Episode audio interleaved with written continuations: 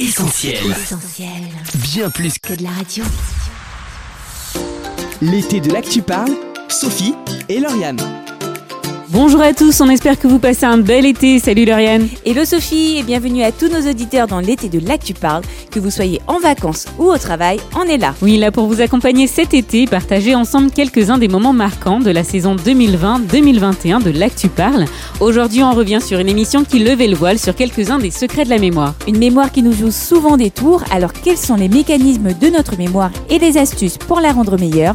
À quelques jours de la rentrée, ne manquez pas l'occasion de booster votre mémoire. C'est maintenant dans l'été de l'Actu Parle.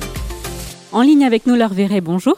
Bonjour. Vous êtes maîtresse de conférences spécialisée en neurosciences à l'université Paul Sabatier, Toulouse 3, et nombre de vos travaux ont porté sur la maladie d'Alzheimer.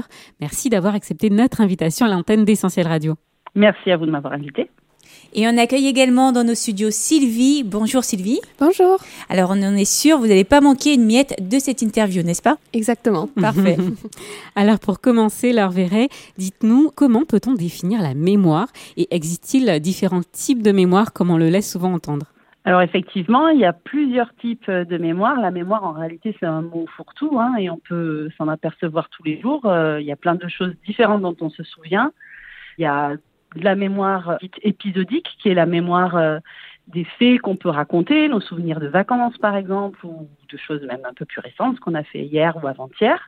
Donc ce sont des faits, des moments, quelque chose qui représente un contexte, des personnes et différents événements. Et puis on a aussi un autre type de mémoire qui est euh, presque à l'opposé, on va dire, en tout cas qui est très différente, qui est la mémoire dite procédurale, qui, comme son nom l'indique, euh, parle d'une mémoire des choses qu'on sait faire. Donc, par exemple, euh, on dit toujours qu'on n'oublie jamais de comment faire du vélo. Bah, typiquement, c'est de la mémoire euh, procédurale. Voilà.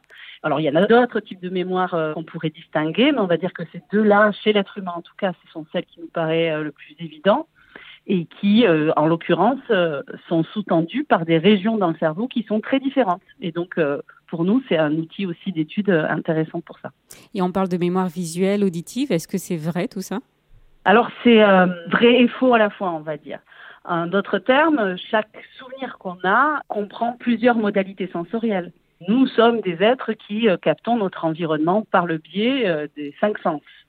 Et donc, euh, chaque souvenir va avoir un aspect visuel, un aspect auditif, un aspect euh, olfactif, bien sûr, euh, qui est beaucoup plus important souvent que ce qu'on imagine. Euh, la fameuse Madeleine de Proust, hein, évidemment. Et donc, quand on parle de mémoire épisodique, ça regroupe en fait tous les sens. Après, évidemment, il y a certaines personnes qui vont avoir, pour retenir quelque chose, vont plutôt utiliser une modalité visuelle, d'autres personnes plutôt une modalité euh, auditive. Alors, olfactive, c'est quand même beaucoup plus rare hein, d'utiliser ces modalités-là, bien sûr. Mais ça, c'est un peu comme pour tout. Par exemple, euh, moi, je suis quand même un peu plus douée pour faire de la science que courir un 100 mètres. Bon, il y en a qui sont doués pour les deux. Mais disons que ce sont plutôt, on va dire, des personnes qui ont voilà, des façons d'observer le monde qui utilisent des modalités plus ou moins fortes pour euh, l'un ou l'autre euh, des sens. Mais on peut pas parler de mémoire visuelle, on va dire à proprement parler. C'est pas juste Mhm. un type de mémoire qui serait euh, uniquement visuel, logé quelque part dans notre cerveau. Notre cerveau, il fait jamais ça en réalité. Notre cerveau, son boulot, et c'est un organe qui regroupe des choses discrètes et en faire un tout, en faire quelque chose qui nous fait du sens pour nous. Alors Sylvie, je me tourne vers vous. Est-ce que vous reconnaissez dans ce qu'on vient de dire Vous vous situez plutôt où? Alors moi, je sais que j'ai une mémoire un peu visuelle. Je sais que j'apprends beaucoup en voyant les choses un peu autour de moi. Au quotidien, dans mes études, je sais que c'est un peu plus comme ça. Et aussi avec l'auditif. Voilà, c'est un petit peu comme ça que je retiens les choses. Alors Sylvie, on l'a compris, vous avez une modalité plutôt visuelle, mais est-ce que vous avez une bonne mémoire? C'est en tout cas la question qu'on a posée dans la rue. On écoute notre micro-trottoir. Je pense, oui. Euh, une bonne mémoire, je dirais. Bof. Euh, je suis un peu un poisson rouge, on va dire. J'oublie facilement des petites choses, euh, je pense. Je m'en sors pas trop mal, on va dire. Enfin, ce qui est vraiment important, je le retiens. Et sinon, euh, ouais, ça va. Alors on entend du poisson rouge, j'arrive à retenir. Sylvie, comment vous vous situez vous? Je trie beaucoup les informations. Donc il y a des choses que je vais retenir qui sont importantes, je les retiens beaucoup plus, alors que certaines choses, je sais que je vais les oublier très très vite. Donc euh, j'ai une mémoire assez sélective qui me voilà, donc je retiens tout ce qui m'intéresse un peu plus. Laure Verret, votre réaction au micro-trottoir qu'on vient d'entendre, pourquoi on n'est pas tous égaux en termes de capacité à mémoriser? Alors, je vais plutôt euh, partir sur autre chose parce qu'en fait c'est hyper important, c'est le fait je me retiens que ce qui est important. Donc ce qui a été dit par Mhm. une des personnes que vous avez trouvées dans la rue et par Sylvie. Mhm. Et ça, c'est la, la base même, encore une fois, plus que la mémoire de ce que fait notre cerveau. Et ça va beaucoup, beaucoup dépendre de l'état dans lequel on se trouve au moment où on vit une expérience. On sait tous que si on est fatigué, on va avoir beaucoup plus de difficultés à être concentré ou à être attentif. Et par ailleurs, si euh, on est en présence d'un être aimé, par exemple, on va avoir une attention portée qui va faire qu'on va se souvenir plus facilement euh, de ces choses. Et ce niveau d'attention, là, il est hyper important, puisqu'au final, un même événement, au-delà de entre une personne ou une autre, même pour nous-mêmes, en fonction de notre état, au moment où on vit l'événement, on ne va pas en retenir nécessairement les mêmes choses. Donc si c'est vrai au sein même d'un même individu, alors vous imaginez bien qu'au sein de différents individus, il y a tellement de paramètres qui vont rentrer en compte que pour un même événement, c'est bien évident que tout le monde ne se rappellera pas strictement de la même chose, et ni de la même manière, ni avec la même force. C'est un point qui est important de soulever, de, de se dire que même si on vit la même chose avec une personne, si on est ensemble au même événement, on va nécessairement pas se mémoriser les mêmes choses parce qu'on n'est pas la même personne. Donc euh, ça, c'est important à retenir. Est-ce qu'on peut vous poser la question, alors ça peut paraître bizarre, mais à quoi sert finalement notre mémoire? Même si ça paraît être une évidence, mais à quoi sert-elle? Alors, ce qui est important aussi de dire, souvent quand on cherche un- une raison à une fonction en biologie, c'est qu'on regarde ce qui se passe au sein de l'évolution des espèces. Par exemple, si on voit une fonction biologique qui apparaît euh, que chez certains euh, êtres vivants, par exemple ceux qui ont du sang chaud, on va partir du principe que ça a une fonction pour euh, le maintien euh, de l'homéostasie, ce qu'on appelle l'homéostasie, etc. Ce qui est fascinant avec le processus de mémoire, c'est que les mémoires les plus simples, qu'on appelle l'habituation, c'est-à-dire le simple fait de, quand on est en contact avec un stimulus qui est désagréable, apprendre à éviter ce stimulus, eh bien, tous les êtres vivants sont capables de le faire, même les individus qui sont constitués d'une seule cellule. Donc, c'est dire à quel point la mémoire est un élément fondamental de la survie des espèces. Et donc, nous, on a une mémoire euh, avec des capacités assez phénoménales au regard de quantité d'autres espèces. On a un cortex qui est particulièrement développé par rapport aux autres espèces. Et la mémoire, en fait, c'est vraiment une fonction de survie, puisqu'on apprend à chaque instant, à chaque événement de notre vie. Notre mémoire nous sert simplement à comparer ce qu'on est en train de vivre avec ce qu'on a déjà vécu pour avoir une réponse comportementale adaptée à ce qu'on est en train de vivre. Donc en fait, notre mémoire, elle sert pas à raconter des souvenirs aux copains ou aux copines. en d'autres termes, elle sert essentiellement à ce qu'on soit capable de survivre dans un environnement où il peut se passer tout un tas de choses incontrôlables. Et s'il se passe quelque chose qui peut, par exemple, nous mettre en danger, alors on va aller chercher dans nos souvenirs si on a rencontré des événements qui ressemblaient à ça et auquel cas on va pouvoir se mettre à l'abri, par exemple, beaucoup plus vite. Si je prends des aspects beaucoup très primaires, on va dire, de la mémoire, originellement, on peut dire que ça sert à ça. Et du coup, évidemment, notre cerveau étant si complexe, eh ben, ça va rentrer dans tout un tas de capacités euh, d'appréciation euh, émotionnelle, euh, etc., etc. Je crois que c'est le mot qu'on va retenir, ça sert à la survie des espèces. Autre question qu'on peut se poser, est-ce qu'on peut dire qu'une bonne mémoire, c'est un signe d'intelligence? Est-ce qu'il y a un lien entre mémoire et quotient intellectuel Alors, je ne pourrais pas vous répondre quant à la dernière question précisément, est-ce qu'il y a un lien entre mémoire et quotient intellectuel Pour tout vous dire, on en est toujours à essayer de définir qu'est-ce qu'on peut considérer comme étant de l'intelligence. Donc, c'est assez difficile de répondre à votre question. Après, ce qui compte, c'est d'avoir une mémoire qui soit adaptée. Par exemple, il y a des personnes qui souffrent de troubles de la mémoire. Quand on parle de troubles de la mémoire, on imagine que ce sont des gens qui ont une mémoire qui est faible, qui se rappellent peu de choses. Mais il y a des personnes qui souffrent parce qu'elles se rappellent trop de choses, ou plus précisément, qui se rappellent de choses de la mauvaise façon. Donc, ces personnes qui souffrent, par exemple, de troubles post-traumatiques, quand on a vécu un trauma, un événement souvent violent, extrêmement stressant, on se retrouve à avoir ensuite des réactions de peur, d'anxiété totalement inappropriées à des événements qu'on vit, qui sont complètement neutres, qui ne devraient absolument pas nous alerter. Et pourtant, dans ces événements-là, il y aura un élément qui va souvent de façon inconsciente nous rappeler le contexte dans lequel on a subi un traumatisme. Et du coup, on va avoir une réaction de peur totalement exacerbée et totalement inadaptée. Et finalement, c'est un trop plein de mémoire, un souvenir trop présent dans notre cerveau de cet événement traumatique qui nous fait avoir une réaction pas du tout adapté. Donc là, on sort du concept de, l'intelligence qui, encore une fois, est assez compliqué à, à définir. Mais en tout cas, avoir une trop bonne mémoire de certains souvenirs, ça peut être un handicap et un handicap extrêmement lourd à porter pour ceux qui en souffrent. Alors on s'est posé la question, qu'est-ce qui peut mettre à mal notre mémoire? On a posé cette question-là dans la rue. On écoute un autre extrait de notre micro-trottoir. Bah, le manque de sommeil déjà, je dirais. Hein. Et puis euh, peut-être les petits tracas de la vie quotidienne, d'être moins attentif, moins concentré sur certaines choses. Du coup, on retient moins moins ce qui est important, on va dire. Euh, le fait, bah, les, sollicitations euh, en même temps, notamment euh, les portables, les multiples sollicitations qu'on peut avoir. Et puis euh, la vieillesse aussi, l'âge effectivement qui intervient. Le stress et la pression. Euh, voilà. Si on arrête de lire, si on arrête euh, de s'intéresser aux choses, si on devient stoïque et qu'on n'utilise que les écrans. Et ouais, je pense que si on ne pratique pas, on, va se perdre. Alors Laure Véry, il a été question des écrans, du sommeil, d'une période de mhm. stress aussi. Est-ce que cela peut avoir un impact réellement sur notre mémoire, sur notre capacité à mémoriser? Alors vous êtes tombé sur un très bon échantillon dans la rue parce que tout est absolument euh, très judicieux et, très vrai. Alors le lien entre mémoire et sommeil, euh, c'est un peu l'arlésienne, hein, parce que ça paraît évident à n'importe qui. Quand on manque de sommeil, on n'est généralement pas tellement euh, apte à, mémoriser une récitation, ou quoi que ce soit d'ailleurs. Donc ce lien, il existe, on va dire, factuellement, mais bizarrement, la démonstration scientifique du rôle du sommeil dans la mémoire, elle reste à être euh, faite vraiment en fait. C'est très compliqué euh, finalement à démontrer si le sommeil a un rôle direct dans nos capacités de mémorisation, dans la mesure où la seule façon de le démontrer, c'est de nous empêcher de dormir, et nous empêcher de dormir, ça ne fait pas que nous priver de sommeil, ça nous fait euh, en fait plein d'autres perturbations dans notre corps, et donc du coup, on a un peu du mal à démêler tout ça. Mais la résultante, quoi qu'il arrive, c'est cette difficulté d'attention. Et là, on revient à l'idée de départ qui est en fonction de notre capacité euh, d'attention, on va retenir plus ou moins les choses ou on va retenir des choses différentes.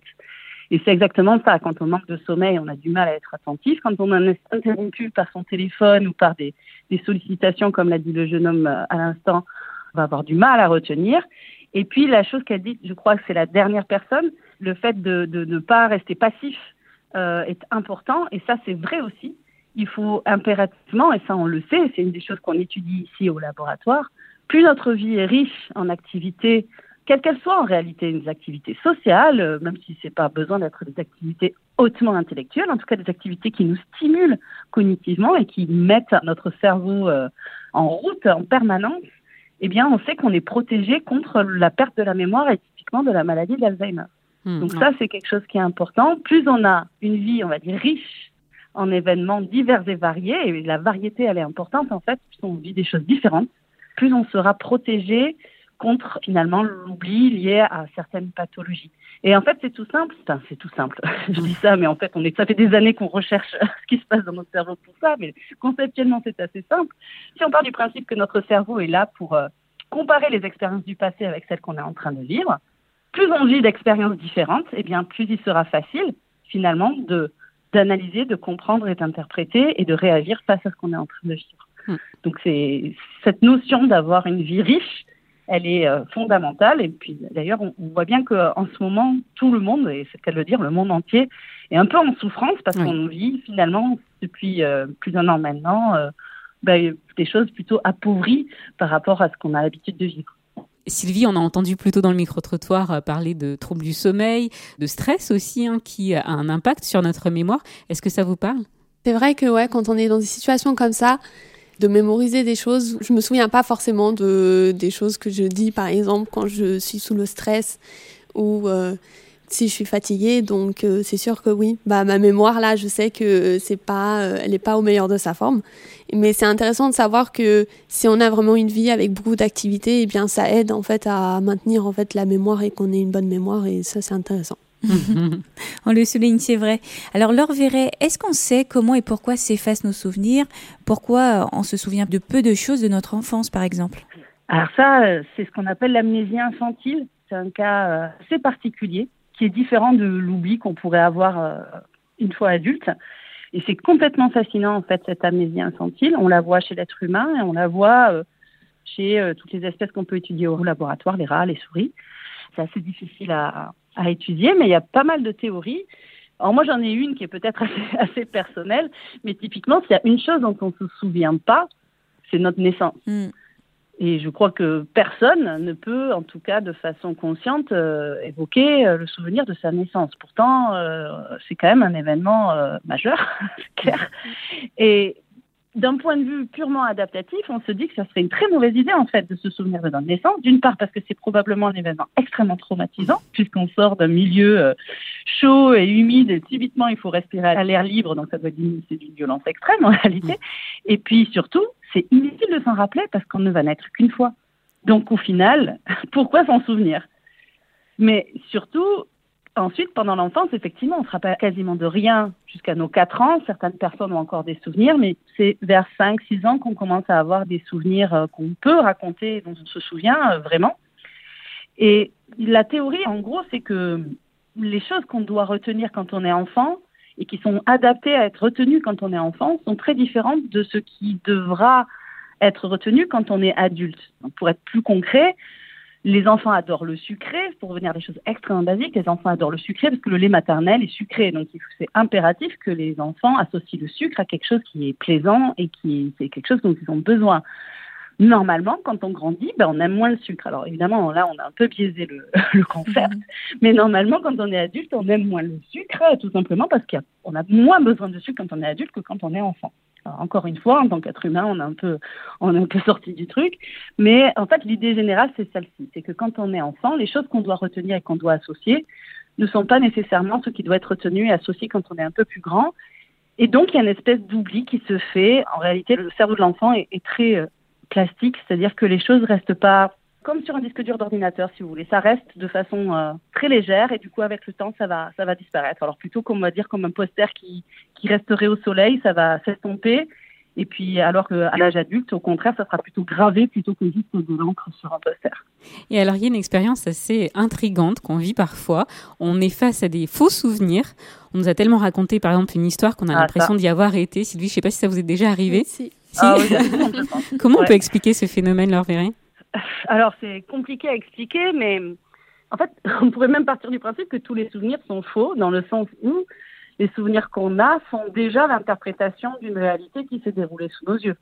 Et encore une fois, le souvenir tel qu'on va le raconter va dépendre de notre point de vue, on va dire. Donc, c'est facile d'avoir des faux souvenirs parce que à chaque fois qu'on raconte une histoire, notre cerveau la remet en cause. En d'autres termes, à chaque fois qu'on raconte une histoire ou qu'on vit un événement qui est similaire à un autre, notre cerveau, son habitude, lui, c'est de comparer les événements. Donc, imaginons, je dis n'importe quoi, tous les mardis, vous allez euh, dans une même pièce et vous voyez la même euh, amie. Le mardi suivant, vous rentrez dans la même pièce et vous voyez la même amie, mais il y a une autre personne. Dans votre cerveau, il va, la première chose qu'il va détecter, c'est l'autre personne, puisque le reste est équivalent. Et du coup, il va ramollir, on va dire, le souvenir de je suis toujours dans la même pièce avec la même amie, parce que en fait, maintenant, c'est moins prédictible parce que parfois il y a une autre personne. D'accord? Et si le mercredi d'après, vous retournez dans la même pièce et cette fois, c'est plus votre ami, mais encore une autre personne, vous allez encore, entre autres termes, ramollir ce souvenir. Et donc, à chaque fois qu'on rappelle ou qu'on revit une même expérience, on la remet toujours en cause. Donc, les faux souvenirs, c'est à force de raconter une histoire, on va la raconter différemment parce qu'on est influencé par l'instant présent. Et du coup, on va pouvoir altérer ce souvenir, on va plus savoir réellement si c'est exactement ce qu'on a vécu. On va transformer notre vécu en fait par notre récit au fur et à mesure. Alors, en fait, la, mémoire, c'est vraiment ce qui reste de l'analyse de notre cerveau sur le moment qu'on a vécu. Donc, il est déjà, c'est déjà un peu biaisé en fait. Un souvenir dès le départ, il est biaisé. Et euh, des souvenirs qu'on aimerait avoir mais qu'on n'arrive pas, c'est ce qu'on appelle des trous de mémoire. Euh, verrait comment on peut les expliquer? Alors j'en ai eu un magistral tout à l'heure. Donc ça, ça réfère à un autre type de mémoire que j'ai pas évoqué, mais qu'évoquait euh, votre auditrice qui est présente avec vous. C'est ce qu'on appelle la mémoire de travail. C'est la mémoire qui nous permet de retenir des choses pendant quelques secondes ou juste quelques minutes. Typiquement, une liste de mots, un numéro de téléphone, euh, des choses comme ça.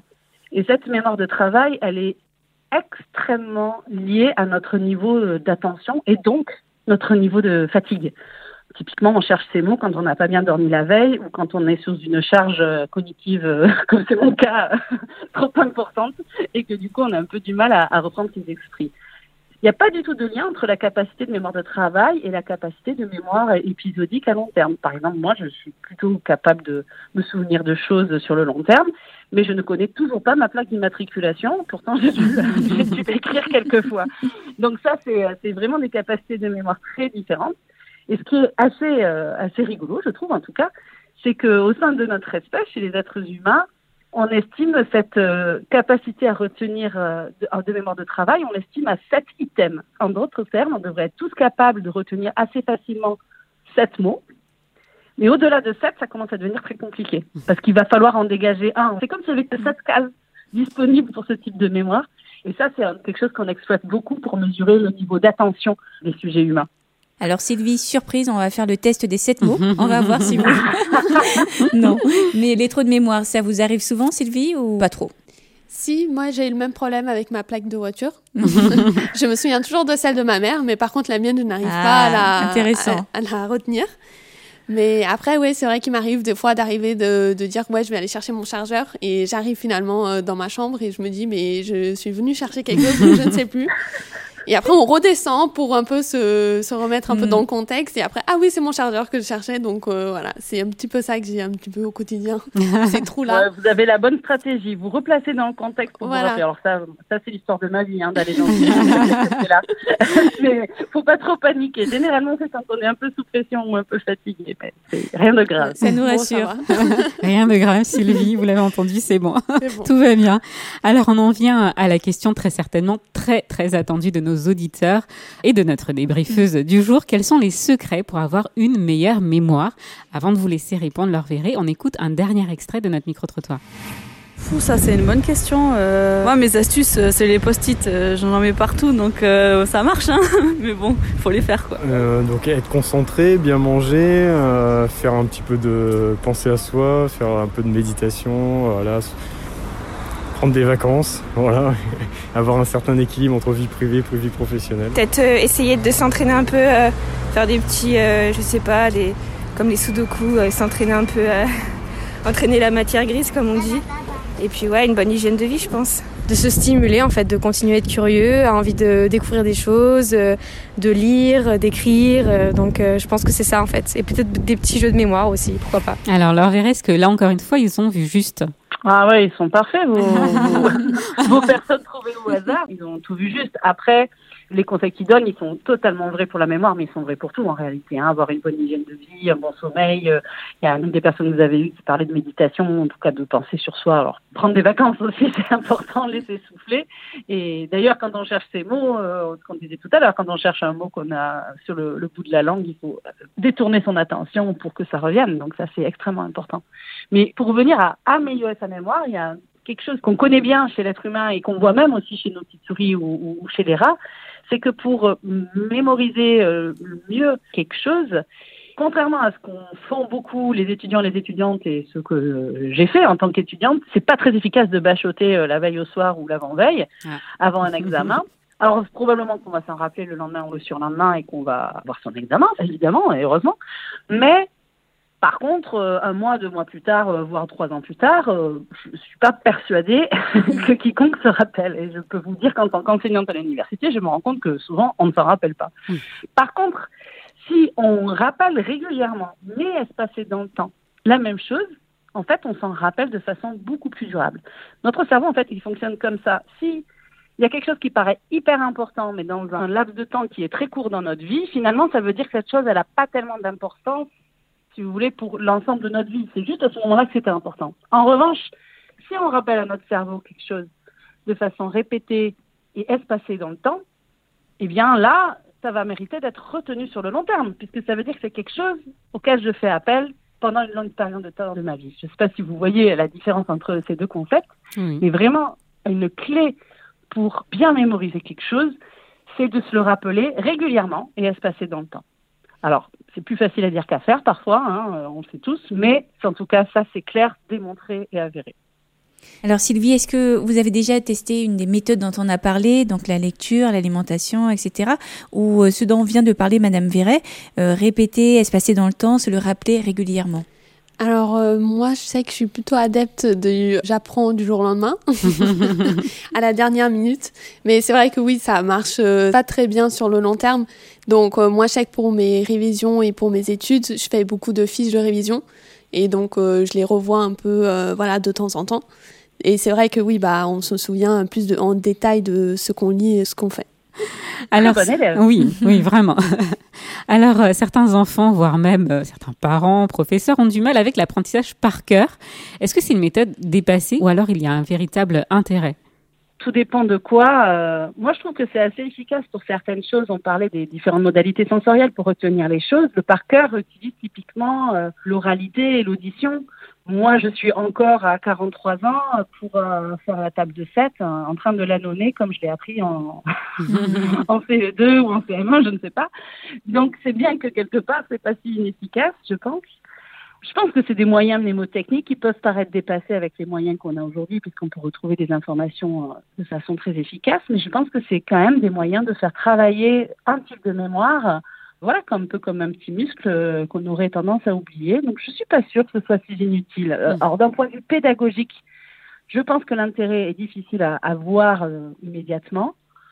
Mais d'un point de vue de, va dire, entraînement de notre cerveau pour qu'il ait des ressources efficaces pendant toute notre vie, ça me paraît pas du tout idiot, en fait. Alors on arrive à la dernière question. Laure Verret, vous avez mené plusieurs études sur la maladie d'Alzheimer concernée de près par les troubles de la mémoire. La recherche avance et aujourd'hui il y a un véritable accompagnement pour les patients euh, concernés. Est-ce qu'il est possible, alors qu'on est encore loin de ces problématiques, on va dire, est-ce qu'il est possible de prévenir les troubles de mémoire qu'engendre la maladie d'Alzheimer? Et peut-être est-ce qu'il est possible de prévenir les troubles de la mémoire qu'engendre euh, l'avancée en âge, j'ai envie de dire? Alors c'est évidemment une question euh, fondamentale euh, extrêmement importante. On a tous peur hein, face à cette maladie. Euh, pour celles et ceux qui la vivent par procuration, c'est très très difficile. Et euh, ça rejoint un petit peu ce que je vous ai dit tout à l'heure. Une des choses qui est très claire, et là encore c'est vrai chez les patients, il y a beaucoup d'études qui le montrent, mais on peut le retrouver aussi dans nos modèles d'animaux, aussi bizarre ça puisse paraître. On a des petites souris qui peuvent avoir la maladie d'Alzheimer. Et on est capable de mimer ce qu'on observe chez les êtres humains, qui est que plus on a une vie, encore une fois, riche en événements, plus on prévient l'apparition de la maladie. On appelle ça la réserve cognitive. En fait, on se construit un cerveau beaucoup plus résistant face à n'importe quelle euh, agression, on va dire, du cerveau, y compris la maladie d'Alzheimer. Et ça, euh, c'est très clair que plus on a une vie stimulante pour notre cerveau, et encore une fois, on ne parle pas nécessairement euh, de faire des choses incroyables, d'apprendre 25 langues, etc. etc. on parle de choses raisonnables, mais euh, variées et stimulantes et qui nous font plaisir. Hein, probablement aussi, c'est une notion importante. Plus on sera en mesure de se protéger contre la maladie d'Alzheimer.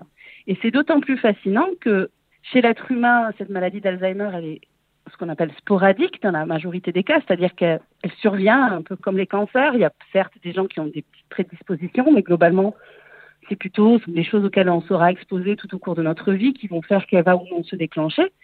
Mais chez nos petites souris, c'est purement génétique. Donc en fait, pour elles, c'est écrit à l'avance, elles auront la maladie d'Alzheimer.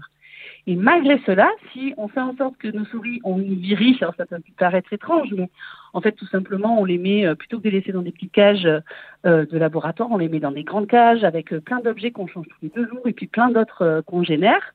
Et du coup, elles auront beaucoup plus de choses différentes qu'elles vont vivre, que ce soit socialement ou sensoriellement dans leur vie.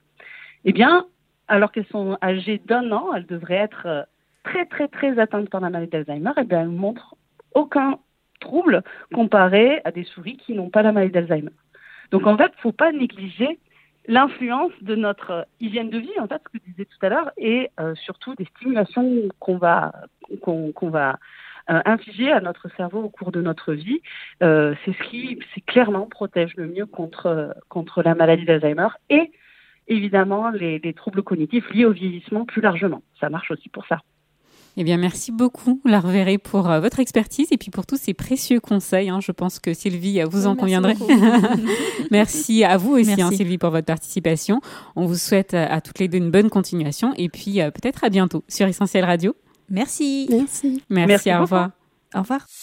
L'été de l'actu parle, Sophie et Lauriane. Avant d'aller plus loin, on va marquer une pause en musique. On s'écoute tout de suite So Yesterday de Merci Me. The me that you used to know. I hope you forget about. Wondering where did he go? If you could just see me now. Vous êtes sur Essentiel Radio dans l'été de l'actu parle. Aujourd'hui, émission consacrée à la mémoire. Il y a un instant, notre invité Laure Verret dévoilait pour nous quelques-uns de ses mystères. Cette interview, vous allez pouvoir la retrouver en podcast sur essentielradio.com, notre appli et les différentes plateformes de streaming. Mais pour l'heure, place à la suite et fin essentielle de cette émission. L'été de l'actu parle, Sophie et Lauriane. La mémoire nous aura livré dans cette émission certains de ses secrets ô combien passionnants, n'est-ce pas Lauriane Mhm. La mémoire, c'est certainement quand elle vient à défaillir que l'on voit à quel point elle est essentielle, fondamentale, essentielle pour le quotidien, mais aussi pour euh, se construire. Notre passé, nos souvenirs font ce que nous sommes aujourd'hui et euh, nous permettent aussi d'avancer dans l'avenir. Pourtant, il est bien des fois où nous aurions préféré oublier certaines choses, des drames, des disputes, des échecs. Si notre mémoire pouvait être sélective, cela nous arrangerait certainement parfois. Repartir à faire table rase du passé, est-ce seulement possible? Oui, nous dit la Bible où il est question de mémoire, mais de manière assez déconcertante. Dieu se souvient, c'est un fait, il est omniscient, et par définition, il sait toute chose de notre passé. Rien ne sert de lui cacher euh, quoi que ce soit, Dieu sait tout de nous.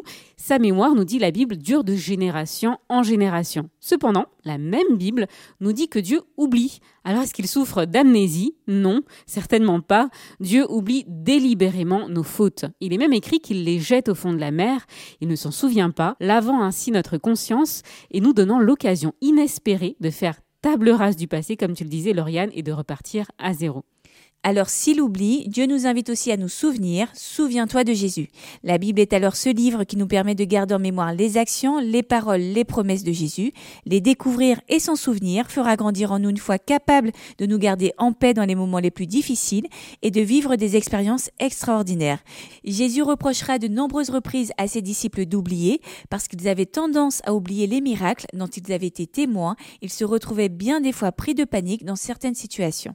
Alors souvenons-nous de Jésus, faisons travailler notre mémoire et euh, si l'enseignement que nous avons reçu sur lui date un peu, eh bien plongeons de nouveau nos regards dans la Bible.